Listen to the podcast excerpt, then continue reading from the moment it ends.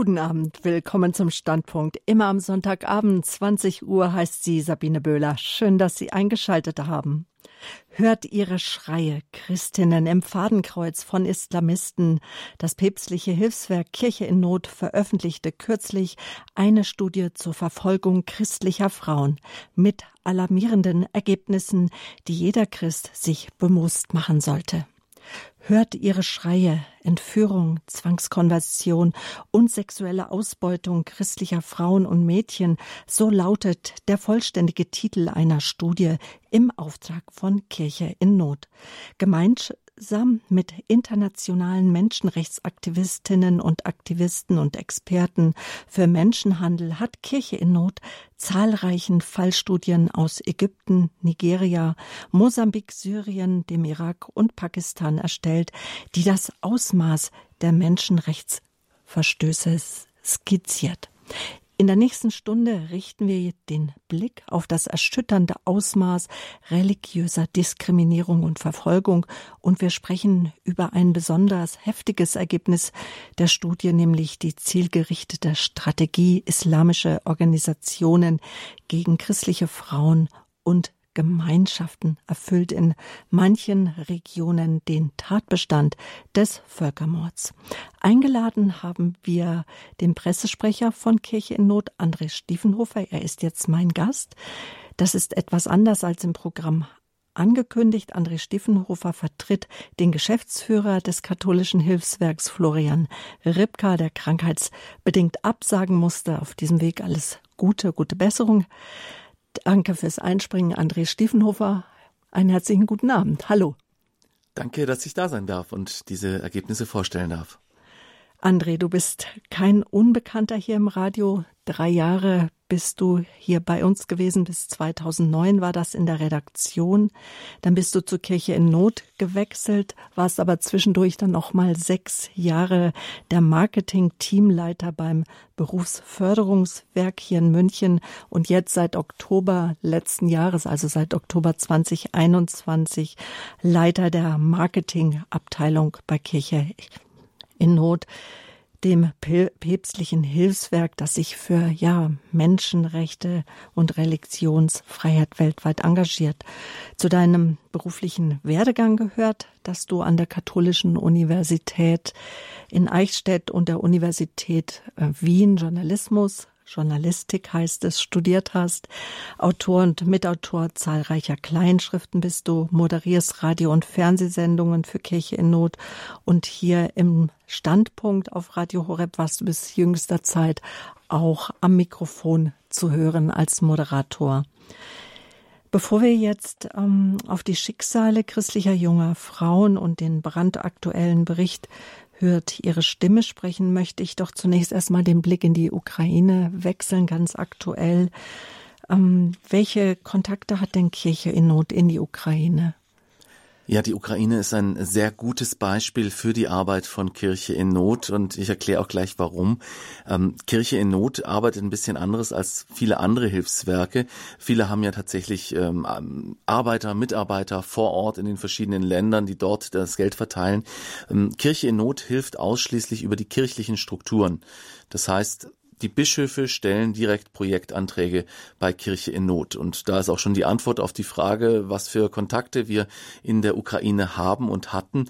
Ähm, Im Grunde die Bischöfe der verschiedenen Kirchen, der verschiedenen katholischen und orthodoxen Kirchen, die es dort gibt, weil Kirche in Not hat auch eine lange Tradition, dass wir auch der orthodoxen Kirche helfen.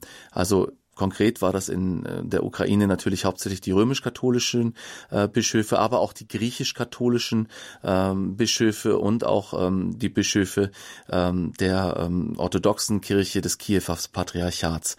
Und von denen haben wir eigentlich schon vor Kriegsausbruch Einschätzungen bekommen. Also zum Beispiel Großerzbischof Sviatoslav Schewtschuk ähm, hat ähm, für Kirche in Not auch eine Pressekonferenz gegeben, ähm, in der er nochmal appelliert hat an die Verantwortlichen, das Ganze doch friedlich zu lösen, das Ganze doch am Verhandlungstisch zu lösen.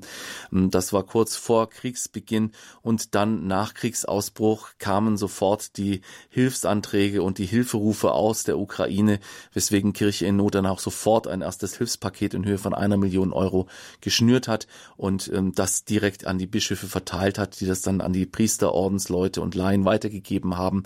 Und also sofort ist die Hilfe eigentlich angekommen und ähm, ja, was uns die äh, Bischöfe im Einzelnen berichtet haben. Wir hatten zum Beispiel den Bischof aus Kharkiv, Pavlo Honcharuk, der uns als einer der ersten äh, Fotos von äh, Schäden an Zivilgebäuden ähm, gezeigt hat. Ähm, Putin hat ja am Anfang behauptet, es werden nur sehr gezielte Angriffe auf Militäranlagen mhm. stattfinden und ähm, ja, ein paar Tage später hat uns Bischof Honcharuk ähm, Fotos aus seinem Dachgeschoss vom Bischofshaus gezeigt, wo offensichtlich größere Bombenschäden äh, ja entstanden sind. Äh, oder er hat uns ein Fabrikgebäude gezeigt. Gegenüber des Fabrikgebäudes waren Wohngebäude, die auch äh, enorme Einschlagsschäden von Raketen oder Bomben hatten. Also das waren gleich die ersten Rückmeldungen, die wir bekommen haben. Dann natürlich auch sehr berührende Rückmeldungen von Ordensfrauen im Nordosten der Ukraine, also direkt auch im Kriegsgebiet, ähm, die sich jeden Abend in den Keller ihres Klosters verschanzt haben vor den Luftangriffen und ähm, die kompletten Dörfer rundherum sind ins Kloster gekommen und haben sich mit den Ordensfrauen in den Keller verschanzt. Es sind im Grunde wie im Mittelalter, wo die Leute vor den Angriffen in die Klöster geflohen sind. Also das waren so die ersten Berichte, die wir bekommen haben. Und dann natürlich die Berichte von den Binnenflüchtlingen aus, ähm, aus Lemberg, aus Ivano-Frankivsk. Mhm. Da sind sehr viele Projektpartner, die wir regelmäßig unterstützt haben, ähm, auch sofort mit Fotos und so an uns herangetreten.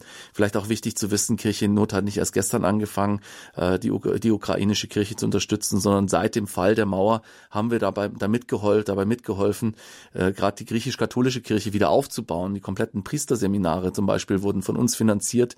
Und dementsprechend ist da natürlich auch sehr viel Herzblut jetzt mit drin in der Struktur, die in, äh, in, in der Ukraine aufgebaut wurde. Und wir sehen den Krieg gerade mit Bluten, zerstört wird. Ja, mit blutendem Herzen sehen wir das. Ich denke, jeder von uns und wir fragen uns natürlich auch hier, wie helfen sich die Menschen, die vor Ort geblieben sind? Also was mich da vor allem erschüttert hat, ist, dass es ähm, ganz normal geworden ist, dass sich Mann und Frau Lebewohl sagen mhm. und die Frauen mit den Kindern fliehen und die Männer die Waffen aufnehmen und für ihr Land kämpfen. Das sind so, so Bilder, so Rollenbilder, die man überhaupt nicht mehr gewohnt ist, ehrlich gesagt. Also, dass, dass es so ganz normal ist, der Mann bleibt zu Hause, verteidigt mhm verteidigt seine Heimat und die Frau nimmt die Kinder und bringt sie in Sicherheit. Und wir haben äh, zum Beispiel Zeugnisse aus ähm, von von einer Frau und ihrer Tochter, die eben in einem ähm, katholischen Gymnasium in Ivano-Frankivsk untergekommen ist. Also das ist noch in der Ukraine ähm, und die eben gesagt hat, das, was sie jetzt am meisten tröstet, ist, dass ihr Mann sich keine Sorgen mehr machen muss. Der Mann steht an der Front, aber er muss sich keine Sorgen mehr machen. Das sind so die, die Gefühle der, der, der, der geflüchteten Frauen, ja. Seit 24. Februar tobt jetzt der Krieg in Europa, in der Ukraine. Die Ukraine ist entschlossen zu kämpfen. Das hast du eben auch schon angedeutet, ihr Land zu verteidigen. Und gerade in den Großstädten leben die Menschen in Angst und Schrecken. Millionen auf der Flucht, auf der Suche nach einem sicheren Ort. Was weiß denn Kirche in Not über die Lage der Flüchtlinge in Polen? Also in Polen hatten wir die letzte Information äh, von letzter Woche bekommen. Da sind ja inzwischen etwa 1,5 Millionen Flüchtlinge angekommen.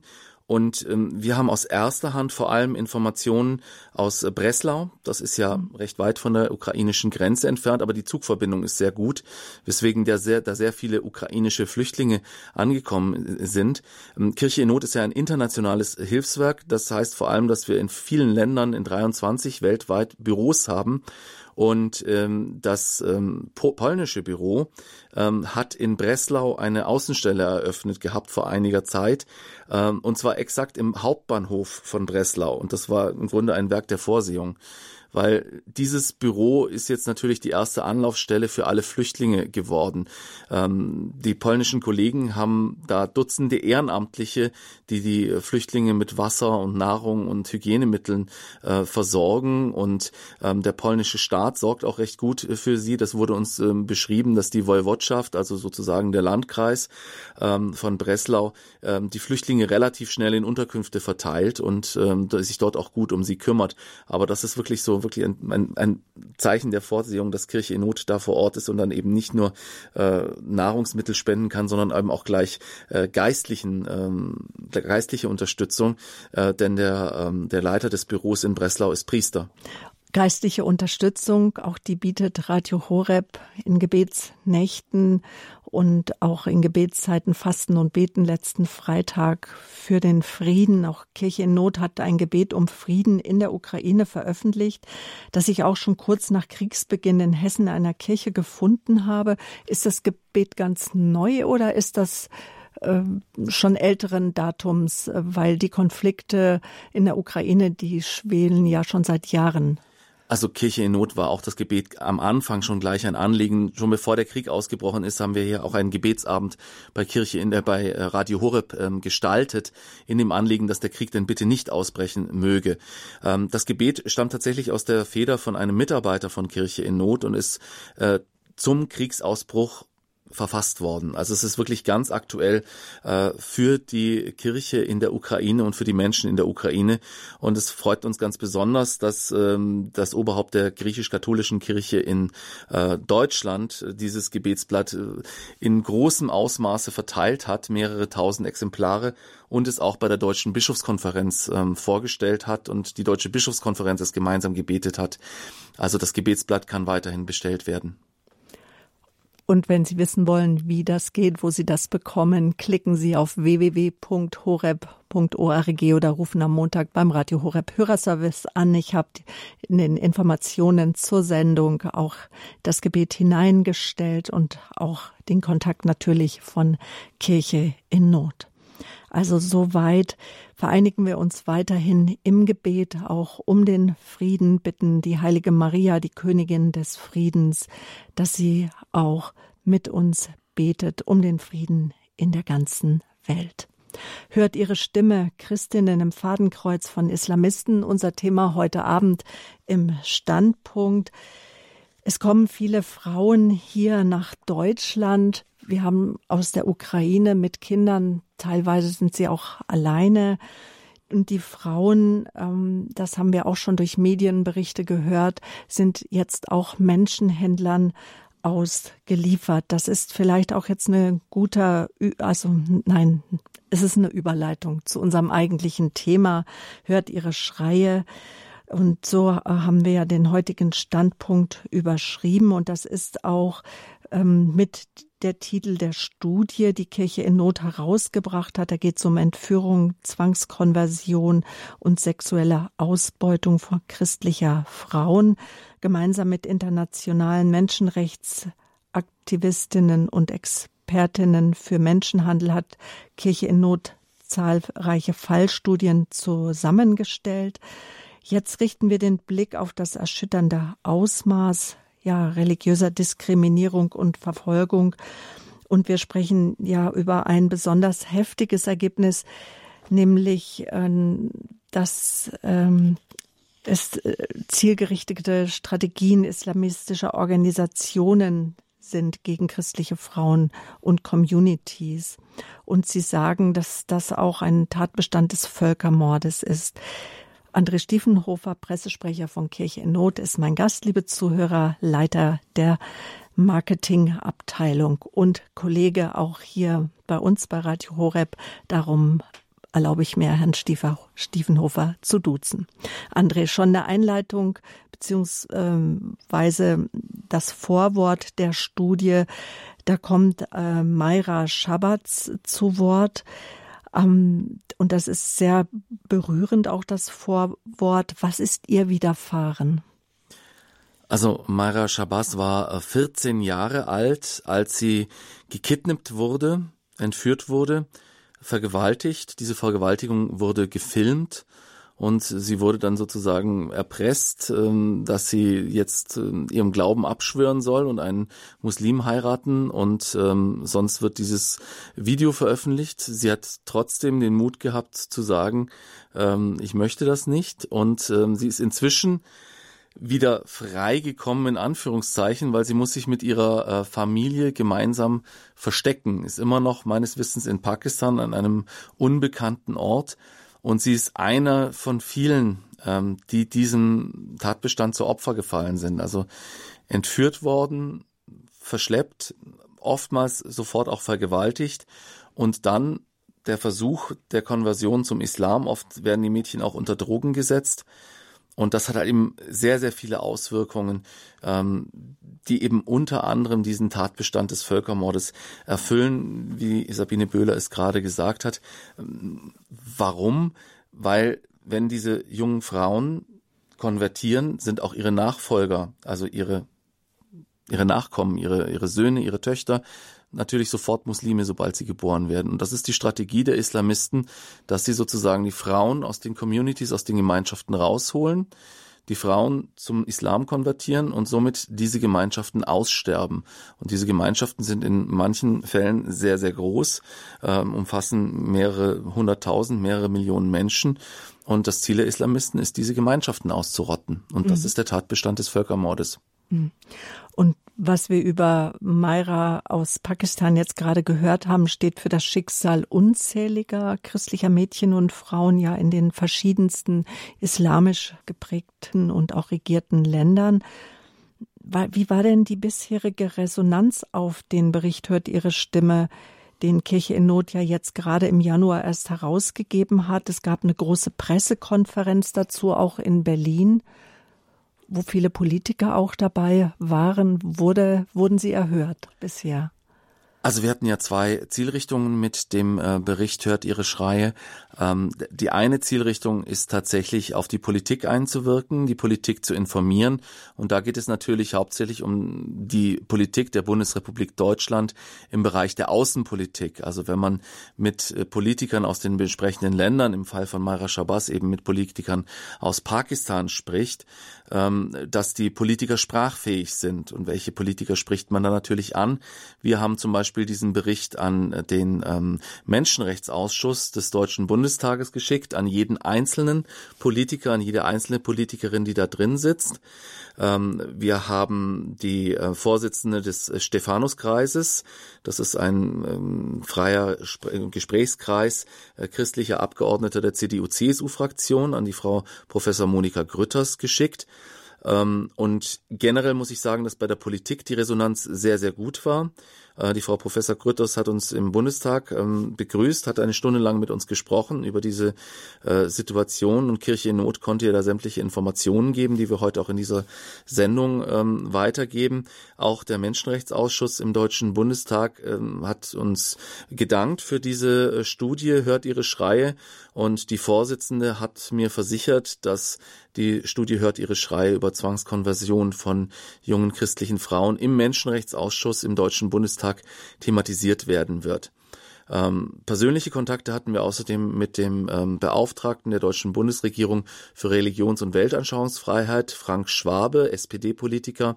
Mit ihm haben wir auch gesprochen, ihm haben wir diesen äh, Bericht auch vorgestellt. Das war uns vor allem wichtig, weil Herr Sch Herrn Schwabe ist es sehr, sehr wichtig, Religionsfreiheit allgemein zu schützen.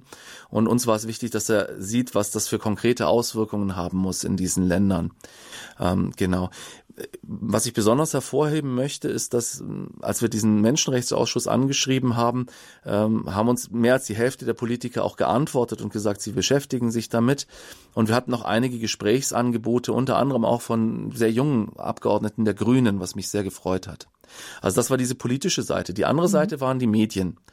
Und das hat mich einerseits etwas gewundert, andererseits auch wieder nicht, weil nämlich ähm, uns die Menschenrechtsexpertinnen, die wir ähm, eben zu diesem Bericht zu Gast haben, da schon vorgewarnt haben. Die haben gesagt, die Medien berichten nicht über dieses Thema.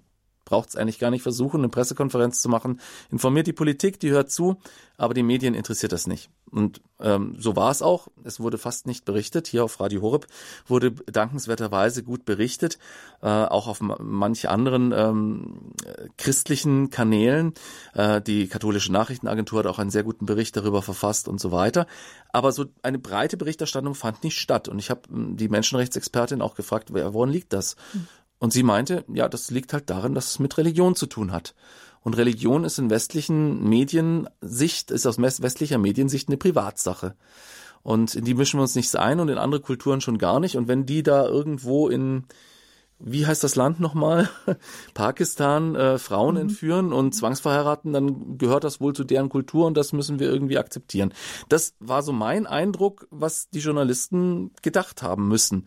Weil an, daran, dass, es, dass wir jetzt irgendwie rechts sind, kann es ja nicht gelegen haben. Wir haben uns von Anfang an klar distanziert und gesagt, es geht nicht gegen den Islam.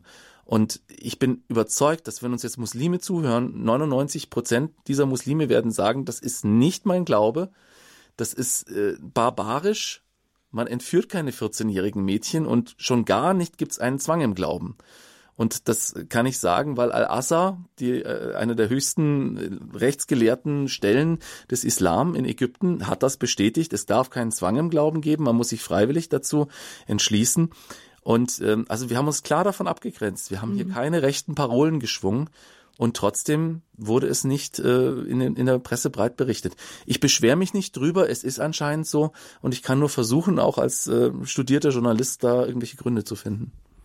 Gründe zu finden, warum die Studie hört ihre Schreie, die sich mit Christinnen, die im Fadenkreuz von Islamisten steht, beschäftigt. Ähm, André, jetzt ist die brennende Frage ja, zu welchem Ergebnis ist der, ja, seid ihr in dem Bericht gekommen mit all den Experten, die euch auch zugearbeitet haben? Oder wie, oder vielleicht erstmal die Frage, wie kam es überhaupt zu dem Bericht, äh, damit wir das auch alles so ein bisschen noch besser verstehen und auch einordnen könnte, können diese, äh, diese Aktualität auch und die Brisanz. Also der Bericht ist in vielerlei Hinsicht die Spitze eines großen Eisberges. Mhm. Ähm, der eine Eisberg ist unser Bericht Religionsfreiheit weltweit. Kirche in mhm. Not gibt alle zwei Jahre einen umfassenden Bericht heraus, wie hat sich die Religionsfreiheit auf dem ganzen Globus entwickelt. Da finden Sie Berichte ähm, über alle Länder dieser Welt auf www.religionsfreiheitweltweit.de und das ist ähm, alle zwei Jahre abgedatet. Und dadurch, dass wir das alle zwei Jahre machen, jetzt schon seit geraumer Zeit, ähm, finden wir dann natürlich immer Tendenzen. Und eine dieser Tendenzen, die uns jetzt in den letzten Jahren und Jahrzehnten aufgefallen ist, ist, dass eben diese Berichte über Entführungen und Zwangsverheiratungen zugenommen haben.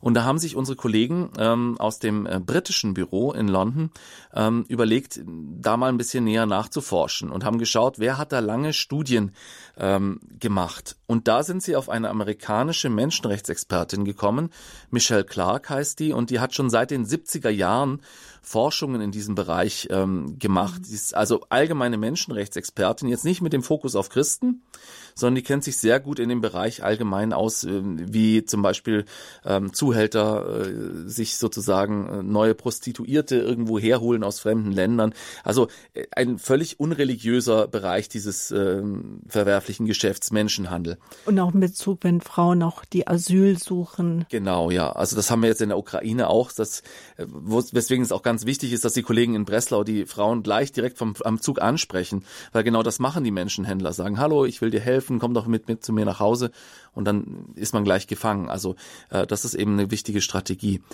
Und, und die hat eben schon jahrzehntelange Forschungen betrieben. Und mit der haben sie gesprochen und haben gesagt, pass mal auf, unser Religionsfreiheitsbericht ist auf diese Ergebnisse gekommen, kannst du das bestätigen? Und sie hat gesagt, ja, das Problem ist schon alt. Also die koptischen Gemeinschaften in Ägypten zum Beispiel, die berichten von Entführungen und Zwangsverheiratungen schon im 19. Jahrhundert, also schon über 100 Jahre her die Sache. Aber was neu ist, ist, dass die ähm, jüngst erstarkten islamistischen Gruppierungen, wie zum Beispiel der Islamische Staat oder Boko Haram, da jetzt eine richtige Strategie rausgemacht haben. Also das Problem gab es schon immer, aber es ist jetzt verstärkt dadurch, dass diese islamistischen Strömungen äh, das zur Strategie gemacht haben, um eben diese Gemeinschaften anzugreifen und auszurotten. Also das sind die, so diese zwei äh, Bewegungen aus dieser, aus die dieser äh, Bericht zustande kommt. Und zu der Frage, ähm, was jetzt die Hauptergebnisse sind. Also uns war es wichtig zu zeigen, das sind keine Einzelfälle. Ähm, weil was die Michelle Clark zum Beispiel gesagt hat am Anfang, als sie dem US-Kongress äh, vorgestellt hat, hier äh, christliche Frauen in Ägypten werden verfolgt und äh, werden entführt, da kamen die sofort, na ja, das ist das alte Loverboy-Phänomen. Junge Frau verliebt sich, äh, Romeo und Julia, der ist halt Muslim, darum darf sie ihn nicht heiraten, Papa ist Christ, will das nicht.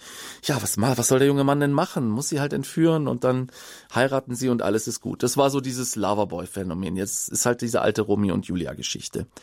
Und Michelle Clark war es halt ganz klar, ganz wichtig darzustellen, nein. Erstens, es sind keine Einzelfälle, keine verliebten jungen Männer, sondern es geht um wirklich viele, viele, viele, viele, viele Fälle. Die Frauen werden gegen ihren Willen entführt, die Frauen werden gegen ihren Willen konvertiert. Und dazu ist dieser Bericht da. Er zeigt genug ausreichend Fälle, um zu zeigen, dass es kein Einzelfallphänomen ist. Und der Bericht zeigt zum Zweiten, dass überall da, wo Islamisten die, die Macht übernehmen, zum Beispiel Syrien, Irak, dass sofort angefangen wird mit dieser Strategie auf dem Staatsgebiet und darüber hinaus. Und natürlich, Kirche in Not ist immer sehr vorsichtig mit Zahlen, weil Zahlen erschlagen einen oftmals oder, oder wollen Totschlagargumente liefern. Aber was wir auf jeden Fall sagen können, ist, dass sich diese Angriffe meistens gegen die Christen richten. Das liegt hauptsächlich daran, dass die Christen in den Ländern, in denen das vorkommt, einfach die größte Minderheit sind. In Pakistan zum Beispiel sind etwa 70 Prozent der Frauen und Mädchen, die zwangskonvertiert sind, Christinnen. Die anderen 30 Prozent sind auch eine nicht zu verachtende Größe. Das sind Hindu-Mädchen, Hinduistinnen. Ja, also wer in einer muslimischen Familie aufwächst, eine junge Frau ist, die hat meistens, sagen wir mal, genug Brüder und genug ähm, Community, die hinter ihr steht, der das nicht passiert. Aber die schwachen Minderheiten, die werden halt attackiert und in den verschiedenen Ländern eben dann auch von Islamisten gezielt. Also das sind die Hauptergebnisse. Sagt André Stiefenhofer heute zu Gast hier im Standpunkt auf Radio Horeb. Hört ihre Stimme. Wir sprechen über eine Studie, hört ihre Schreie. Das ist der Titel der Studie Christinnen im Fadenkreuz von Islamisten. So haben wir die Sendung überschrieben. Es geht um die religiöse Diskriminierung und Verfolgung von Frauen und jungen Mädchen. Warum damit wir das einfach noch mal besser nachvollziehen können. Warum werden die Frauen entführt und auch gezwungen zum Islam zu konvertieren? Also die Strategie der Islamisten ist, eine islamische Gesellschaft zu schaffen, in der es keine Andersgläubigen mehr gibt. Das ist eine Gesellschaft, ähm, die totalitär ist, die einfach nur diesen, äh, ich möchte gar nicht sagen islamischen Werten, weil es sind nicht die klassischen islamischen Werte, sondern es sind, äh, es ist eine totalitäre Vorstellung eines mittelalterlichen Islam den diese Islamisten haben, und sie möchten einen solchen Staat schaffen. Und in so einen, in so einen Staat passen keine Minderheiten hinein. Und wie rottet man die Minderheiten aus? Entweder indem man Anschläge verübt, sie einfach umbringt. Das passiert auch. Islamischer Staat Boko Haram. Aber in diesem speziellen Fall haben sie sich eben dazu entschlossen, die Frauen herauszunehmen. Und ohne Frauen wird diese Gemeinschaft, diese Minderheit nicht mehr lange bestehen, weil alle Kinder der Frauen werden zu Muslimen und somit äh, der muslimischen Gemeinschaft eingeordnet. Das ist eine Besonderheit des islamischen Rechts und ähm, zum Beispiel in Ägypten haben diese Islamisten lange Zeit damit keinen Erfolg gehabt. Also noch unter Mubarak zum Beispiel hat der Staat sehr genau drauf geschaut, wer konvertiert. Und es musste zum Beispiel bei einem Konversionsgespräch von einer Frau zum Beispiel, die einen Muslim heiraten wollte und konvertieren, musste immer auch ein, ähm, ein koptischer, ein christlicher Priester da sein, der dieser Frau genau erklärt hat, was das bedeutet. Seitdem die Muslimbrüder die ähm, Kontrolle in Ägypten übernommen hatten, äh, wurde das abgeschafft und auch die neue Regierung jetzt hat das nicht wieder eingeführt. Ähm, das heißt, es gibt, es ist immer auch der Staat mit Schuld, wenn Islamisten so wirken können. Ja. Etwas, was auch im Bericht zu lesen ist, ähm, der kann auch heruntergeladen werden von der Homepage von Kirche in Not www.kirche-in-not.de oder auch bei uns finden Sie den Link natürlich zu der Studie www.horeb.org. Etwas, was ich dort gelesen habe und was auch ähm, ich in Interviews auch schon gehört habe, ist, dass die Familien schweigen. Warum schweigen die Frauen und ihre Familien über die Schicksale, die ihnen widerfahren sind? Ja, diese Mauer des Schweigens, das ist wirklich eines der ganz großen Probleme, die sich in dem gesamten Bereich Menschenhandel natürlich abspielen. Sie können sich vorstellen, nicht jedes Mädchen ist so todesmutig wie Mayra Shabazz, die mit 14 entführt wird, vergewaltigt wird, dabei gefilmt wird und die dann sagt, nee, ist mir egal. Auch wenn er diesen Film veröffentlicht, ins Internet stellt. Ich konvertiere nicht. Das ist natürlich eine große Scham, die da dahinter steckt.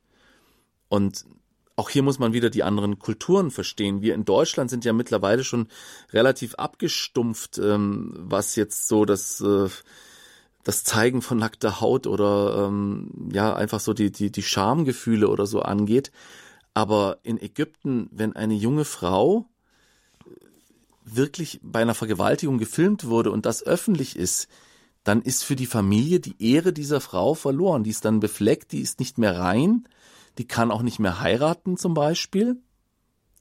Aus Sicht vieler koptischer Familien. Kein Mann mehr. Mhm. Ja, kein Mann möchte sie mehr heiraten. Ähm, wenn einer Frau sowas widerfahren ist, ist ihre Ehre befleckt und über sowas redet man natürlich nicht. Das ist mal so das das, das erste Mindset, würde ich mal sagen. Also der, die erste Einstellung, die die Leute haben, wenn ihnen sowas passiert, kann ich mir gut vorstellen. Also ähm, man möchte sich gar nicht vorstellen, wenn das der eigenen Tochter passiert, wie man damit umgehen würde. Ähm, mit allen Rachegefühlen und was weiß ich, was da noch mit dabei ist, aber dann vor allem auch, äh, gehe ich zur Polizei, wie weit gehe ich, wenn ich jetzt zum Beispiel den Entführer im Gerichtssaal gegenüber sitze ähm, und der auch noch frech wird, so nach dem Motto, ja, ist ja, die wollte das ja und was weiß ich wie reagiere ich denn dann darauf? Also nur, dass sie sich mal reindenken in so eine Familie und so ein junges Mädchen, dem so etwas widerfahren ist. Da kann man schon verstehen, dass man dazu neigt, ich will nichts sehen, ich will niemanden sehen, ich will einfach nur meine Ruhe haben. Lasst mich in Ruhe. Gott behüte, dass mir so etwas nie wieder geschehe. Aber in, an diesem Punkt setzen natürlich diese Menschenrechtsexperten auch an sowohl die Michelle Clark als auch alle, die konkret mit diesen Frauen arbeiten, die sagen, dieses, dieses Schweigen hilft nur deinen Peinigern. Und dieses Schweigen ist auch nicht christlich, weil Gott hat uns nicht den Geist der Furcht gegeben, sondern den Geist, der, den, den Geist des Mutes. Und deshalb finde ich es einfach so wahnsinnig inspirierend, was diese Mayra Shabazz gemacht hat, dass sie einfach Nein gesagt hat und sich jetzt auch hinstellt mit ihrem Foto und sagt, mir ist das passiert. Und jeder weiß, wie sie aussieht in ihrem Land. Und auf, auf ihren Kopf ist, ist ein Kopfgeld ausgesetzt, deswegen natürlich. Das ist in Pakistan schon ganz normal. Also, dass diese Leute dann auch Kopfgelder aussetzen und versuchen, die Familie zu töten, wenn die nach außen gehen. Aber dieser Mut, das ist christlich. Und wenn viele diesen Mut haben und das weitergeben und das öffentlich machen, äh, dann kann etwas geschehen. Und das ist auch mit ein Grund, warum dieser Bericht Hört ihre Schreie so wichtig ist. Weil in diesem Bericht sehen wir diese Gesichter und hören wir diese Stimmen. Und unsere Aufgabe, und deshalb ärgere ich mich über die deutschen Medien, ist es, die Schreie auch zu hören und weiterzugeben und anzuerkennen, dass diejenigen, die hier sprechen, sich unglaublich überwinden mussten, um über ihr Martyrium überhaupt zu sprechen. Und ich als deutscher Journalist bin mir zu fein, das zu drucken. Das hat mich wirklich geärgert. Aus, einfach aus Journalistenehre. Das Schweigen, das muss gebrochen werden. Wir tun es hier bei Radio Horeb. Wir sprechen über die Schicksale. Wir machen sie deutlich. Wir geben den Frauen eine Stimme. Das ist doch das große Anliegen von Radio Horeb. Und dennoch möchte ich doch noch mal fragen, gerade auch in Bezug auf die Familien und auf die Communities, also die äh, christlichen Gemeinschaften, die christlichen Kirchen, äh, meinetwegen die koptische Kirche, äh, orthodoxe Kirchengemeinschaften. Wie kann der Bann des Schweigens denn gebrochen werden? Also hier werden Experten auch ausgebildet, Expertinnen natürlich. Also ich als Mann würde jetzt niemals zu einer Frau gehen und versuchen, sie zu überreden, dass sie ihr Schweigen bricht. Ja, das muss auch eine Frau machen. Aber hier gibt es viele Organisationen, die wunderbare Arbeit leisten, die in diese Communities reingehen und die erklären, warum das Ganze unchristlich ist. Ja, also zum Beispiel kann ich hier auch die, kann ich hier auch andere Organisationen nennen, die sich da wunderbar engagiert haben. Zum Beispiel die Michelle Clark, die war hauptsächlich für Christian Solidarity International tätig. Ähm, die Kollegen äh, leisten wunderbare Arbeit in den Projektländern. Auch die Kollegen von Open Doors haben eine wunderbare Arbeit in dieser Hinsicht, die ein Empowerment für die Frauen darstellt. Ja, auch die Pfarreien und die ähm, Diözesen, die Kirche in Not unterstützt in diesen Ländern, versuchen ähm, pastoral in diese Communities reinzugehen und die Frauen zu ermutigen, zu sprechen. Kirche Not hat zum Beispiel ein eigenes, ähm, ein eigenes Dokumentationsteam, eine Filmproduktionsfirma namens CRTN. Und CRTN hat schon vor vielen Jahren äh, Dokumentationsfilme in Ägypten gemacht und mit den Müttern dieser Frauen gesprochen. Auch das war ein erster wichtiger Schritt, dass äh, ja die Stimmen, die Schreie dieser Frauen gehört werden. Also das ist, denke ich, ganz wichtig, dass äh, christliche Verbände, christliche Organisationen, äh, psychologisch geschulte Experten hineinschicken und den Frauen sagen, das ist nicht unchristlich, jetzt die Stimme zu erheben. Es war unchristlich, was dir widerfahren ist. Und wir wollen, dass anderen Frauen das nicht passiert. Mhm. Und darum musst, musst du jetzt sprechen. Aber wieder, ich, ich wäre nicht der richtige Mensch dafür, das zu tun. Das müssen Leute machen, die wirklich psychologisch gestuhlt sind. Und ähm, ich verstehe auch jede Frau, die sagt, ich möchte nichts sagen. Wir werden gleich auch noch über Einzelschicksale sprechen. Die Dokumentationen, die können natürlich auch äh, noch nachgesehen werden. Sie sind auf YouTube oder auch über die Homepage von Kirche in Not. Es laufen auch Dokumentationen in christlichen Medien wie Bibel TV oder EWTN oder auch ähm, ERF hört ihre Schreie, Entführung, Zwangskonversion und sexuelle Ausbeutung christlicher Frauen und Mädchen. So ist eine Studie, so ist eine Dokumentation überschrieben, die Kirche in Not mit ihren Partnern, mit verschiedenen Lebensrechtsexpertinnen herausgebracht hat. Wir sprechen über die Inhalte der Studie mit dem Pressesprecher des katholischen Hilfswerks Kirche in Not. Jetzt gleich nach einer Musik geht's weiter.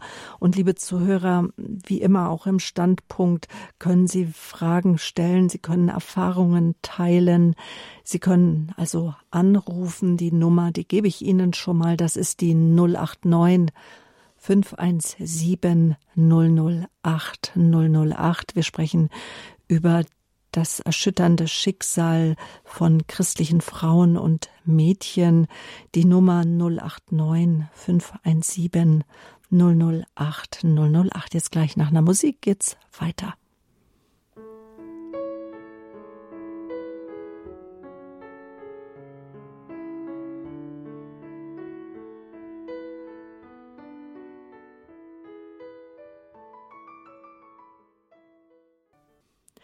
Die Berichte von verschleppten und misshandelten Christinnen sowie eigene Recherchen hat Kirche in Not in einer Studie zusammengetragen, die Mitte Januar auf Deutsch erschien. Sie trägt den Titel Hört ihre Stimme hört ihre Schreie, Entführung, Zwangskonversion und sexuelle Ausbeutung christlicher Frauen und Mädchen. Über die Inhalte der Studie, die Schicksale der jungen Frauen und ihren Familien spreche ich heute Abend mit dem Pressesprecher von Kirche in Not, André Stiefenhofer. Mein Name ist Sabine Böhler. Da André Stiefenhofer schon mal ein Kollege von mir war, bleiben wir natürlich kollegial beim vertrauten Du. Also wundern Sie sich nicht, liebe Zuhörer. André, beigetragen zur Studie haben Untersuchungen der US-Menschenrechtsexpertin Michelle Clark. Du hast sie eben auch schon angesprochen. Sie ist ähm, Professorin an der Elliott School of International Affairs der George Washington Universität in Washington DC und hat mit asylsuchenden, traumatisierten Frauen aus Ägypten hatte sie Kontakt, hat sie sozusagen gearbeitet. Du hast schon gesagt, sie hat auch Professor Clark hat Kontakt zu Christian Solidarity International.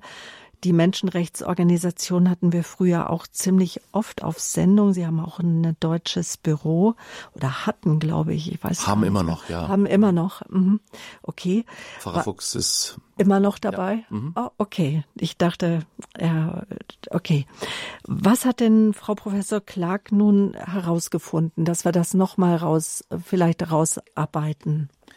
Ja, angefangen hat es tatsächlich mit diesen asylsuchenden koptischen Frauen. Das Problem war da, dass ihnen ähm, die, bei den Anhörungen nicht so richtig geglaubt wurde, dass das ein wirkliches Problem ist und sagen, das ist doch kein religiöses Problem, du äh, bist halt, ähm, das war ein besonders stürmischer Liebhaber sozusagen, der wollte dich ähm, halt dazu zwingen, aber das hat auch nichts mit Religionsfreiheit zu tun. Und ähm, da hat die Michelle Clark halt ein bisschen nachgebohrt und ist dann auch mit Hilfe einer ähm, einer, einer, ähm, einer Ägypterin, Nadia Gali, äh, zusammen in diese Communities in Ägypten reingegangen. Also sie war dann auch in Ägypten, hat viele Gespräche geführt und hat dabei herausgefunden, dass das eben auch mm, so ein gewisses System ist. Also ähm, die jungen christlichen Frauen in Ägypten sind halt in dieser Minderheit, in dieser christlichen Community auch so ziemlich eingesperrt. Das stimmt schon, weil die Community ja auch versucht, unter sich zu also bleiben. Also wenn du von Community ja. sprichst, würde man bei uns sagen, von der Kirchengemeinde. Ja, es ist schon ein bisschen mehr als nur eine Gemeinde, weil eine Kirchengemeinde ist ja eine Pfarrei. Ähm, wenn ich von Community spreche, dann meine ich tatsächlich die Kopten. Mhm, also, also, also de, christliche Denomination. Ja, oder, oder einfach, das ist in, in, in, in Ägypten ist das mehr als eine Denomination. Also das ist mehr als wenn ich hier katholisch bin in Deutschland oder evangelisch bin in Deutschland. Ähm, die Kopten sind im Grunde die Ureinwohner Ägyptens. Das sind eine der ältesten äh, christlichen Kirchen und ist im Grunde auch eine Volksgruppe. Also und deshalb in der Wissenschaft spricht man dann eben von Community. Community heißt eigentlich übersetzt nichts anderes als Gemeinschaft oder, oder Volksgruppe, die einfach zusammengehört, die entweder äh, religiöse Merkmale hat oder ethnische Merkmale. Alles zusammen haben die Kopten eben. Und, und es ist so die Tendenz, dass man dann eben unter sich bleibt, weil man eben auch schlechte Erfahrungen gemacht hat mit den anderen, die, mit denen man zusammen in einer Gesellschaft lebt. Und was die Michelle Clark herausgefunden hat, war, dass dann eben so junge äh, christliche, äh, junge koptische Frauen ähm, umworben wurden. Und das konnte ganz unterschiedliche ähm, Ausprägungen haben. Entweder eben ein junger Mann, der einfach auf sie zukommt, der sie immer mal wieder auf am Markt anspricht, ähm, der ihr Geschenke macht, der sie zu sich nach Hause einlädt. Oder manchmal war es gar nicht der Mann, manchmal war es einfach die Freundin. Sie sagt, ach, komm mich doch mal besuchen zu Hause und zu Hause ist dann auch ihr Bruder und der umschwärmt dann das Mädchen. Und ähm, die Menschenrechtsexperten haben dann gesagt, diese äh, Männer weben ein ganz feines Netz um die Mädchen, machen ihr Geschenke, machen ihr Komplimente, ähm, versuchen sie irgendwo abzufangen, wo sie sicher sind. Aber dann plötzlich eines Tages wird der Käfig zugemacht. Und das ist eben der Punkt, wo wir sagen müssen, das ist ein No-Go. Alles bis dahin, okay, kann man ja machen. Vielleicht ist er ja wirklich verliebt, vielleicht mag er sie wirklich. Aber dann kommt immer der Punkt, an dem der Käfig zugemacht wird. Entweder wird das Mädchen tatsächlich in die Wohnung gelockt und nicht mehr rausgelassen. Oder was viel öfter vorkommt, ist, dass ähm, das Mädchen ähm, auf dem Markt oder irgendwo in der, in der, ähm, in der Öffentlichkeit entführt wird. Da hat die Michelle Clark auch gesagt, man muss sich vorstellen, dass da eine Logistik dahinter steckt. Weil man kann einen Menschen nicht einfach so in ein Auto zerren. Da hält man sich fest, da versucht man zu schreien und um Hilfe zu rufen. Weswegen da immer ganz große Lieferwegen kommen mit riesigen Türen, wo man sich nirgendwo festhalten kann. Und das wirkliche Skandalöse dabei ist, und das hat auch Michelle Clark rausgefunden, dass die Polizei nichts tut. Warum? Das ist eine gute Frage. Eigentlich sollte der ägyptische Staat seine Bürger beschützen. Aber offensichtlich tut die Polizei nichts und dafür gibt es wirklich viele Belege. Es gibt einen Fall, der auch in Hört ihre Schreie geschildert wird, wo ein Vater Drohanrufe bekommen hat. Und diese Drohanrufe hat er aufgezeichnet und hat sogar die Telefonnummer gehabt, von denen diese Drohanrufe kamen. Es war immer dieselbe Telefonnummer. Und die haben gesagt, wir werden deine Tochter entführen. Du kannst sie nicht vor uns beschützen. Woraufhin der Vater der Tochter gesagt hat, du bleibst im Haus. Und eines Tages war der Vater bei der Arbeit und die Tochter hat zur Mutter gesagt, ach lass mich doch nur 20 Meter zum Markt gehen. Sie hat das Haus verlassen und wurde auf der Stelle entführt. Der Vater ist zur Polizei gegangen, hat gesagt, hier, das ist denn die Drohanrufe, die ich bekommen habe, ich habe sie aufgezeichnet, das ist die Telefonnummer. Die Polizei hat ihn nach Hause geschickt und gesagt, nichts getan. Und hier muss man einfach sagen, das klingt einfach sehr nach Polizeiwillkür und danach, dass ähm, Minderheiten nichts zählen in Ägypten. Wir hatten letztes Jahr beim Abend der Zeugen auch einen jungen Ägypter, der in Deutschland lebt und der uns von einem Bombenanschlag berichtet hat, ähm, bei dem seine Mutter umgekommen ist in einer Kirche in ähm, Ägypten und der gemeint hat, dass das Erschütterndste war, normalerweise in Ägypten, wenn irgendwo was passiert, steht die Ruine qualmend da und nach zwei Monaten steht sie immer noch da. Qualmt nicht mehr, aber sonst ist da alles noch genauso wie vorher. Aber nach diesem Anschlag, keine Stunde später, war die Feuerwehr da, hat alles weggespritzt, das ganze Blut, man hat nichts mehr gesehen, nichts ist passiert, alles war wieder gut. Dieses Schweigen des Staates ist das, was wir am meisten anprangern. Also in Ägypten ist das, ist das sehr krass, weil es tatsächlich auch nachverfolgbar ist, dass die Polizei nichts tut dagegen. In anderen Ländern ist das wieder weniger, ähm, dass wir die Politik anklagen, weil zum Beispiel in Pakistan bemüht sich die Bundesregierung sehr stark, äh, ihre Minderheiten zu schützen. Da passiert das dann eher vor Ort, auf kleiner Ebene, dass da Ungehorsamkeiten äh, vorkommen, dass die Gesellschaft darüber hinwegsieht und so. Aber in Ägypten haben wir wirklich ein großes staatliches Problem, dass der Staat nichts tut, wenn ein Bürger sagt, meine Tochter wird entführt, hier ist, hier ist das Telefon, ich habe äh, ich hab die äh, Anrufe, kann man sich in Deutschland nicht vorstellen, dass die Polizei untätig bleibt. Und man kann sich auch nicht vorstellen, äh, dass die Kopten dann nicht auf die Straße gehen und protestieren. Oh, das tun sie, das tun sie durchaus, aber nicht in diesen Fällen, weil wie schon gesagt, die Scham überwiegt da. Ja, also äh, es war auch wirklich schwierig jetzt bei diesem Bericht. Wir wollten ja gerne auch die koptische, äh, die koptische Gemeinschaft mit an Bord haben. Aber ich habe diesen jungen Kopten gefragt, der da letztes Jahr bei uns ähm, gesprochen hat, äh, und er hat gesagt, ja, das ist wirklich schwierig, wenn er die, wenn er die Frauen zeigt, die Bilder von den Frauen, das, das verstehen meine Leute nicht. Das, das ist irgendwie, auch, auch wenn die Frauen dazu gestimmt haben, natürlich. Ähm, ja, das ist tatsächlich so eine, so eine, so eine mhm. kulturelle Geschichte. Und sind die Fälle denn jetzt eigentlich inzwischen international anerkannt oder sind es immer nur noch, sind es immer noch mutmaßliche Fälle? Nein, das André. war tatsächlich ein Erfolg, ähm, den Michelle Clark dann verbuchen konnte, dass sie in dem konkreten Fall auch von diesen Asylanträgen der koptischen Frauen, dass die amerikanische Regierung dann wirklich gesagt hat, okay, das ist jetzt tatsächlich dokumentiert, das sind so viele Fälle und das geht jetzt nicht einfach nur um so eine Romeo und Julia Geschichte, sondern das hat tatsächlich religiöse Hintergründe und ähm, es wurde dann auch tatsächlich dieses Wort, es gibt mutmaßliche Fälle von Entführungen gestrichen, weil sie sind nicht mutmaßlich, sie sind gut dokumentiert. Mhm. Und Belege bringt auch der Bericht von Kirche in Not, auch Kirche in Not ist im Januar an Politiker herangetreten, findet mich mit dem Bericht, hört ihre Schreie auch, äh, findet Gehör. Kommen wir noch mal zu ähm, Maira Shabazz aus Pakistan.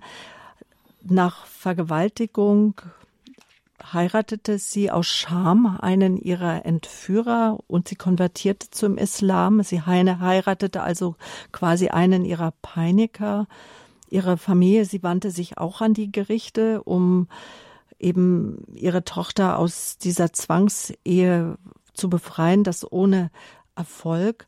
Aber auch da Pakistan, da hast du eben schon gesagt, da steckt was anderes dahinter. Also zunächst mal, Mayra Shabazz hat ihren Entführer nicht geheiratet. Ähm, sie wurde gezwungen, eine Bescheinigung zu unterschreiben, die belegen sollte, dass sie konvertiert war und in, in, und äh, den Entführer geheiratet hatte. Sie selber sagt nein, sie hat ihn nicht geheiratet. Ähm, und sie, ihr ist es gelungen zu fliehen. Sie ist geflohen und ihre, ihre Mutter hat sich an die Polizei gewandt und die Polizei hat auch dort nichts getan. Die Polizei stellte sich im Gegenteil auf die Seite ihres Gegners, der Mann, des Mannes, der sie entführt hatte und gedroht hatte, sie zu töten. Und seitdem versteckt sie sich und unsere Kollegen vom ähm, Londoner Büro von Kirche in Not, wir versuchen schon seit einiger Zeit, ihr Asyl in, in, in Großbritannien äh, zu gewähren. Oder das können wir natürlich nicht selber tun, sondern die Politik muss das machen und sie irgendwie nach England zu holen, um sie und ihre Familie, dass sie da in Sicherheit ist. Mhm. Aber warum ist gerade auch dieses Schicksal von Mayra Shabazz im Hinblick auf die ähm, ja ähm, auf, der, auf den Asylantrag ähm, und, und auf diese ganzes Thema, diese, warum ist es so brisant?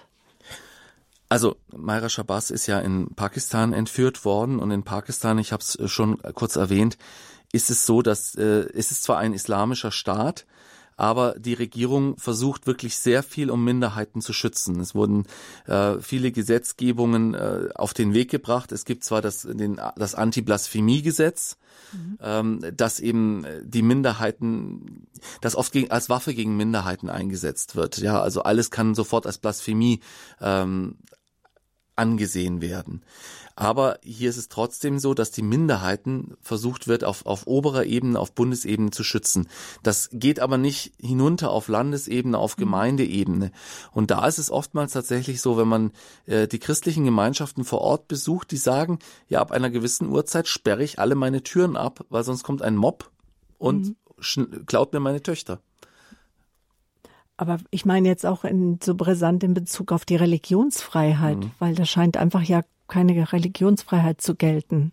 Natürlich, also es, es gibt also in, in Pakistan ist die Situation halt wirklich die, dass das nicht umgesetzt wird, was die Bundesregierung eigentlich fordert. Weil eigentlich will der, auch der islamische Staat Pakistan äh, Religionsfreiheit so weit durchsetzen, dass die Minderheiten in ihren Grenzen äh, sie leben können. Aber hier ist es halt so, dass äh, vor Ort äh, das einfach nicht vorhanden ist und dann muss auch Asyl gewährt werden. Ähm, Im Fall von Mayra Shabazz ist das Problem eher, sie lebend aus Pakistan rauszubekommen. Nicht, dass ihr keiner Asyl gewähren würde. Also wenn man wenn man schaffen würde, sie rauszubekommen aus dem Land, sie und ihre Familie ähm, auf sicheren Wegen, dann wäre es sicher die Möglichkeit, dass sie in westlichen Ländern Asyl bekommt. Mhm. Kommen wir noch mal auf die den brisanten äh, Tatbestand des Völkermords. Wieso erfüllt die zielgerichtete Strategie islamischer Organisationen gegen christliche Frauen und die Communities in manchen Regionen nun den Tatbestand des Völkermordes? Gehen wir vielleicht mal in eine Region, die wir jetzt noch nicht so stark äh, besprochen hatten, ähm, zum Beispiel nach Nigeria. Ähm, Nigeria ist ein Land, das zur Hälfte von Christen bewohnt ist, zur Hälfte von Muslimen. Der Norden ist eher muslimisch geprägt. Und ähm, das hat sich in den letzten Jahrzehnten sehr stark äh, ähm, zu einem Konfliktherd entwickelt. Früher war es in Afrika eigentlich relativ normal, dass man äh, auch innerhalb von Familien mehrere Glaubensrichtungen hatte. Ähm, ich war vor einigen Jahren mit einem ähm, nigerianischen Kardinal unterwegs, der gesagt hat, ja, also mein Bruder ist Muslim. Ich meinte, wie, wie, wie ihr Bruder, also ihr, ihr geistlicher Bruder? Nein, nein, mein, mein, mein leiblicher Bruder, der ist Muslim und ich bin äh, katholischer Kardinal. Ne? Also das ist, das ist so die afrikanische Lebensart gewesen, über Jahrzehnte. Aber in den letzten Jahrzehnten hat sich das eben deutlich verschlechtert, unter anderem durch diese islamistischen Tendenzen. Und in Nigeria hat sich da eine Gruppierung gebildet, die heißt Boko Haram. Das heißt im Grunde westliche Bildung ist Sünde.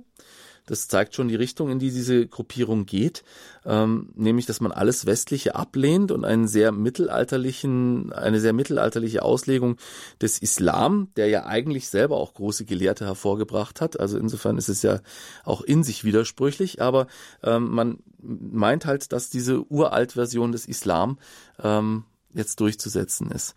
So, und diese Terrororganisation Boko Haram, die hat im Norden von Nigeria auch mit schwerem Gerät auch schon der nigerianischen Armee zu schaffen gemacht. Auch da stellt sich natürlich die Frage, wo kriegt sie das Geld her? Und nachdem das jetzt nicht Früchte getragen hat, mhm. ist sie auf neue Strategien umgeschwenkt. Und zwar ist das eben diese Strategie, dass man aus den christlichen Gemeinschaften die Frauen, die jungen Frauen herausnimmt. Und warum erfüllt es den Tatbestand, den Tatbestand des Völkermordes. Äh, ganz einfach, die Frauen werden herausgenommen aus der Gemeinschaft, werden zu Muslimen. Ihre Söhne und Töchter sind damit automatisch auch Muslime nach islamischem Recht und die christlichen Gemeinschaften bekommen so keine Kinder mehr. Und einer Gemeinschaft das Recht zu entziehen oder die Möglichkeit zu entziehen, sich fortzupflanzen, ist die Definition von Völkermord. Und dann gibt es auch noch äh, ein, die systemische Vergewaltigung von Studentinnen in Nordnigeria. Das ist, das ist, ist ja gar nicht nachvollziehbar.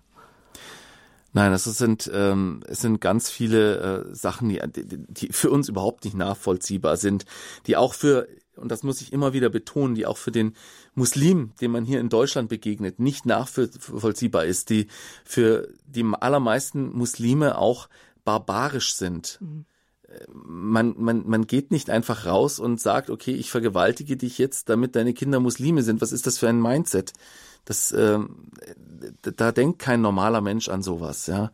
Also diese Übergriffe haben wir andauernd. Die Gründe für die Entführungen, für die Vergewaltigungen sind, sind vielschichtig. Manchmal geht es auch bei den Entführungen auch einfach nur um Lösegeld. Die Islamisten bekommen damit sehr, sehr viel Geld bezahlt. Ich habe letztes Jahr zum Beispiel einen ähm, italienischen Afrikamissionar begleitet, Pierluigi Maccali, der zwei Jahre lang von Islamisten entführt und in der Sahara festgehalten wurde und äh, da ging es, da ging es gar nicht darum, dass er jetzt ein katholischer Priester war. Da ging es einfach nur darum, der war ein Weißer und ein Weißer bringt bestimmt viel Geld, wenn man den jetzt entführt. Also es hat ganz vielschichtige Facetten. Aber äh, wichtig ist halt, dass man diese Islamistengruppen in irgendeiner Form aufhält. Und die, die afrikanischen Staaten sind da halt oft nicht dazu in der Lage. Und natürlich ähm, machen sich diese Islamistengruppierungen in Regionen breit, wo die jungen, jungen Menschen keine Perspektiven haben, wo sie äh, wo sie leichte Beute sind. Also Pierluigi Macali hat mir zum Beispiel erzählt, seine Entführer, das waren junge Männer, denen hat man eine Kalaschnikow in die Hand gedrückt, ein äh, Handy und äh, ein Motorrad gegeben und dann gesagt, jetzt geh raus und tu was zur Größe Allahs. Und was ist, tu was zur Größe Allahs? Ja, besorg irgendwo Geld. Und darum haben sie angefangen, Leute zu entführen.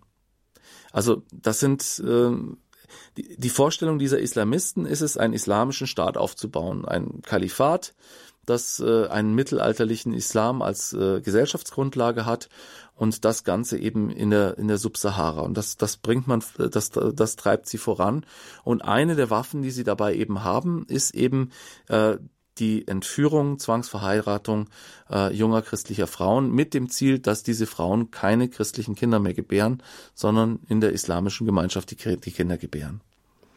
Welchen Einfluss haben wir aus dem Westen darauf? Also zunächst mal müssen wir hinschauen. Ich, ich denke immer wieder, als ich zum ersten Mal bei Kirche in Not angefangen habe, 2009, da haben wir Berichte aus Afrika bekommen, aus Nordafrika, aus dem Nahen Osten, die uns sehr beunruhigt haben. Das war 2009. 2009, 2010 haben wir schon gehört, dass sich diese Staaten in Auflösungserscheinungen befinden. Da ging es um Staaten wie Libyen, Ägypten. Ähm, wir haben Tendenzen bemerkt im, in, in Syrien, im Irak. Und wir haben Meldungen darüber geschrieben, haben gesagt, Leute, da, da passiert gerade was in Afrika und im Nahen Osten. Da bewegt sich was. Und auch in, in Schwarzafrika. Ähm, eines Tages werden die Leute anfangen zu fliehen. Und wo werden sie hinfliegen? Nach Europa. 2010, 2011 haben wir diese Berichte rausgeschickt, 2012. Es waren immer dieselben Medien, die berichtet haben. Radio Vatikan vor allem, Radio Horeb, ähm, die Deutsche Katholische Nachrichtenagentur. Es war in Kirchenkreisen durchaus bekannt. Aber als 2015 dann plötzlich die große Flüchtlingskrise in Deutschland ausbrach, haben sich alle an den Kopf gegriffen und haben gefragt, wo kommen denn die plötzlich her? Oder der arabische Frühling. Ich kann mich heute nur an den Kopf fassen, als ich die ersten Kommentatoren damals gehört haben, die diesen wunderbaren Begriff von moderaten Islamisten geprägt haben.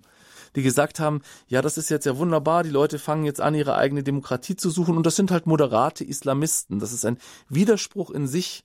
Entweder ich bin ein Muslim und folge dem Islam, oder ich bin ein Islamist, der eine mittelalterliche Version des Islams predigt. Es gibt keine moderaten Islamisten.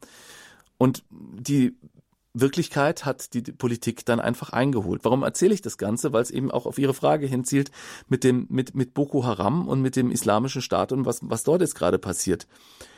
Die, die Zeugen, die wir zu unseren Veranstaltungen einladen, die Zeugen aus der Weltkirche, die sagen uns, Ihr schaut nicht nach Afrika und das fällt euch auf die Füße. Ich war letztes Jahr mit Dr. Musier Zerai unterwegs, das ist ein Eritreer, und der hat mir erzählt, das größte, seine größte Sorge ist aktuell Äthiopien. Ähm, da gibt es Konflikte in der, in der äh, Region Tigray und äh, Äthiopien macht sich gerade auf den Weg nach Europa. Oton Musi Und wenn man da nicht hinschaut, mhm. naja, die fliehen, die fangen mhm. an zu fliehen. wenn Äthiopien, wenn in Äthiopien die, die Sicherheit zusammenbricht, wo sollen die Leute hin?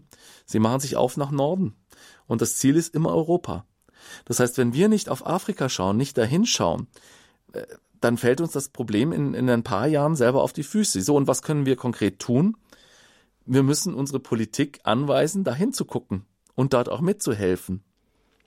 Und es ist in der Tat so, dass Afrika, vor allem Schwarzafrika oder Zentralafrika, ähm, außerhalb des Wahrnehmungsbereichs von vielen Politikern ist, auch Außenpolitikern.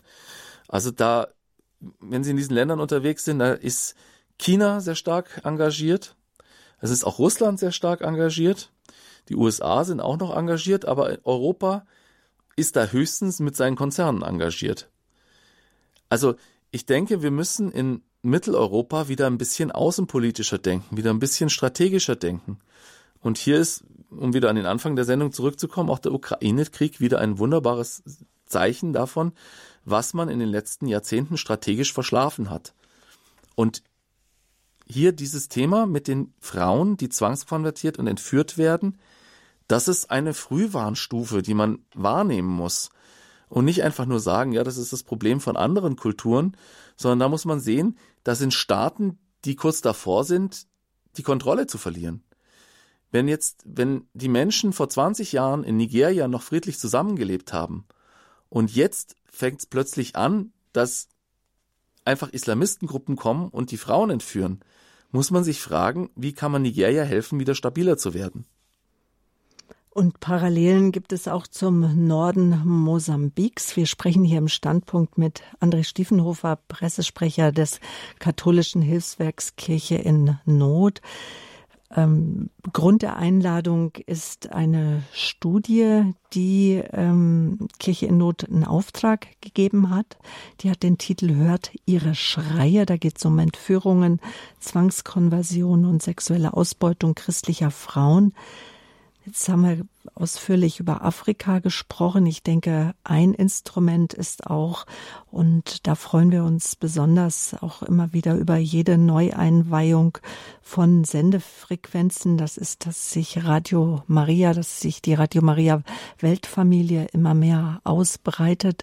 Ein Radio des Friedens, ein Radio des Gebetes, aber wir informieren auch Menschen über das Zusammenleben. Lassen Sie uns jetzt äh, in den Norden Mosambiks auch ähm, schauen, wo es viele Parallelen zu Nigeria gibt. Dort macht sich die islamische Gruppierung Asa al-Sunna seit äh, 2017 breit. Was wissen Sie dort über die Verfolgung von Christen?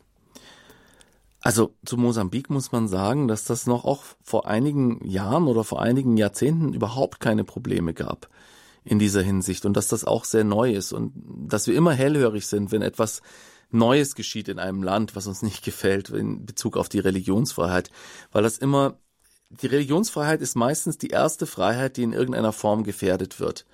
Und ähm, der nächste Schritt ist dann meistens, dass die Meinungsfreiheit eingeschränkt wird oder äh, dass es zu Aufständen oder Unruhen kommt. Und im Norden Mosambiks ist es ziemlich ähnlich zu dem, was ich äh, über Nigeria gesagt habe. Äh, diese Gruppe, mh, die Sie erwähnt haben, diese Islamistengruppe, hat ähm, Verbindungen zum Islamischen Staat, ähm, die jetzt eben auch angefangen haben, dort in dieser Region junge Mädchen äh, zu kidnappen, äh, vor allem auch äh, christliche Mädchen, Sie werden als Sexsklaven missbraucht und ähm, gezwungen, die äh, Kämpfer zu heiraten. Ähm, ein junges Mädchen hat uns gesagt, ähm, dass sie drei Möglichkeiten hatten. Entweder einer der Soldaten wählt sie zur Frau oder ähm, jemand wählt sie dazu aus, sozusagen seine, seine Haussklavin zu sein, die einfach nur die Hausarbeiten macht. Und ähm, die andere, äh, die andere Möglichkeit war sozusagen äh, selber zu Gotteskriegerin zu werden, also selber sich für den Islam zu opfern. Das ist das, was diese junge Frau uns gesagt hat. Und eben das in einem Land, in dem die Menschen noch vor einigen Jahren und Jahrzehnten völlig in Frieden leben konnten. Das heißt, diese Entführungsfälle sind wirklich Warnsignale, Frühwarnsignale, die uns wirklich alarmieren sollten. Und dazu beitragen möchten wir jetzt auch mit diesem Interview einfach auch auf die einzelnen Fälle und auch Schicksale, damit man das einfach auch besser greifen kann. Aber Herr Stiefenhofer, es ist einfach, ähm, ich glaube, für viele auch unserer Zuhörer einfach unbegreiflich und es macht auch im gewissen Sinne doch auch ohnmächtig, so aus der Ferne ähm, auch einen Beistand zu geben und aus der Ferne auch ähm, zu ähm, ja sich einzusetzen. Aber Sie sagen, nein, das ist möglich. Ähm, was hat Kirche in Not auch da an Informationsmaterial, dass einfach diese die Schicksale auch gestreut werden in die einzelnen Pfarreien? Gibt es Broschüren darüber, auch Gebete? Gibt es Abende, äh, wo Sie auch informieren, wo man sich auch im Gebet vereinigen kann, damit auch ein, ja, ein Band der Gemeinschaft einfach auch geknüpft werden kann? Ja, meine Anklage von vorhin, die galt natürlich jetzt nicht den Zuhörern von Radio Horeb, sondern ähm, den Politikern, die eigentlich strategisch denken sollten und sich in der Außenpolitik auch auskennen. Und die Frage ist natürlich berechtigt, was kann ich jetzt persönlich tun, äh, außer jetzt meinen Bundestagsabgeordneten zu schreiben, wo man auch nicht weiß, wenn der jetzt eher im Sozialausschuss sitzt, dann wird er sich um die Außenpolitik äh, weniger kümmern können, selbst wenn es will. Aber es gibt in der Tat viele Möglichkeiten, wie man sich selber engagieren kann und wie man selber für ähm, die christlichen äh, Mitgeschwister in anderen Ländern sich einsetzen kann. Wir vom Hilfswerk Kirche in Not sehen uns vor allem auch als große Gebetsgemeinschaft. Unsere Projektpartner aus den Ländern sagen uns, wir beten für euch. Also diese Menschen in Mosambik und Nigeria, die beten für uns hier in Deutschland. Und wir tun schon sehr viel, wenn wir in unserem Gebet auch mal an sie denken und nicht immer nur an unsere eigene Lage. Ich habe letztes Jahr, ähm, als wir im November unsere Aktion Red Wednesday hatten, da komme ich gleich nochmal drauf, ähm, war ich auch in einer Pfarrgemeinde hier in München und die Menschen, mit denen ich vor der Kirche gesprochen habe, die hatten nur ein Thema. Dreimal dürfen sie raten, Corona wie diese Corona-Einschränkungen gerade wieder sind und was wir für Masken tragen müssen im Gottesdienst und die Abstände und das ist alles so schwer. Und ich habe nur fünf Minuten erzählt von der Situation, wie wir sie jetzt hier auch in dieser Standpunktsendung besprechen. Und die Menschen sind auf mich zugekommen und haben gesagt, ah, jetzt ist mir viel leichter. Man kann wunderbar äh, schreckliche Dinge erzählen und den Leuten ist hinterher plötzlich viel leichter, weil man merkt, wir sind in einer großen Gemeinschaft und uns hier in Deutschland gibt's eigentlich wahnsinnig gut. Was kann ich jetzt konkret tun? Ähm, Sie können sich informieren über die Lage, aber das ist oftmals sehr trocken. Sie können gerne Broschüren herunterladen bei Kirche in Not, kostenlos bestellen. Sie können Gebet, äh, Sie können beten, aber Sie können sich auch engagieren. Und da macht Kirche in Not eine große Aktion jetzt diesen November. Die heißt Red Wednesday, das ist Englisch und heißt Roter Mittwoch. Mhm. Der Rote Mittwoch ist am 23. November, ist der offizielle Termin. Und wir rufen aktuell alle deutschen Pfarreien auf, da mitzumachen. Was passiert am Red Wednesday? Die Pfarreien strahlen ihre Kirchen von außen, wenn es möglich ist, mindestens aber von innen rot an, als Zeichen der Solidarität äh, gegen Diskriminierung und gegen Verfolgung von Christen weltweit, als Zeichen auch der Solidarität mit den Frauen, die wir heute darstellen. Und da können Sie sich engagieren, wenn Sie in Ihrer Pfarrei aktiv sind, gehen Sie auf Ihren Pfarrgemeinderat zu, gehen Sie auf Ihren Pfarrer zu und sagen, machen wir da doch mit, setzen wir ein Zeichen gegen Christenverfolgung und da soll es natürlich nicht nur bei diesem äußerlichen Zeichen bleiben, dass die Kirche angeleuchtet wird, sondern wir rufen dazu aus, da auch Gebetsabende zu organisieren, heilige Messen in diesem Anliegen, vielleicht Chorabende, wo gemeinsam gebetet wird und auch Spenden gesammelt wird für die Länder, in, in denen das passiert, weil was ich jetzt noch gar nicht erwähnt habe, ist, dass die Kirche natürlich ein großer Teil äh, dazu beiträgt, dass das Ganze nicht auseinanderbricht in Nigeria und in Mosambik. Die Kirche hilft diesen Familien, hilft diesen Frauen und hilft auch in der Friedensarbeit vor Ort. Und die Kirche vor Ort, die Diözesen, die Bischöfe, die Priester, die Ordensfrauen, das sind diejenigen, für die wir für die Kirche in Not die Arbeit macht. Auch Radio Horeb hat sich schon angemeldet. Wir sind dabei beim Red Wednesday, bei dieser Aktion, über die wir auch jetzt noch regelmäßig berichten werden. Auch auf diese Art und Weise möchten wir uns einsetzen für verfolgte Minderheiten, für verfolgte Christen, aber auch für alle Menschen, die aus religiösen Gründen verfolgt werden. Der Standpunkt hier auf Radio Horeb hört ihre Schreie, Christinnen im Fadenkreuz von Islamisten. Das war unser Thema heute Abend. Ich bedanke mich ganz herzlich, André, dass du mein Gast warst. Hier im Standpunkt auch ein herzliches Dankeschön an Sie, liebe Zuhörer, fürs Zuhören, fürs Dabeisein. Auch am kommenden Sonntag erwartet Sie ein Standpunkt an dieser Stelle ähm, begrüßt sie dann an Jutta Engert, Sehnsucht nach Frieden in der Heimat Jesu, gemeinsam für die Menschen im Heiligen Land. Zu Gast ist der Sekretär der Generalsekretär vom Deutschen Verein vom Heiligen Lande, Dr. Matthias Vogt und Frau Dr. Michaela Richter. Sie ist Leiterin des Jerusalemsbüro des Deutschen Vereins vom Heiligen Lande.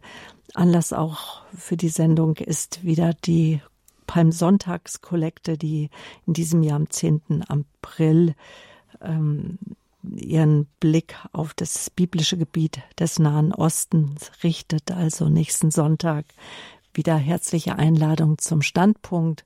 Danke fürs Zuhören und ja, vereinigen wir uns im Gebet für die Menschen, die keine Stimme haben, die einfach unseren Zuspruch unser Hinhören und auch unsere Aufmerksamkeit brauchen, in dem Fall verfolgte Christinnen, verfolgte Frauen, verfolgte junge Mädchen.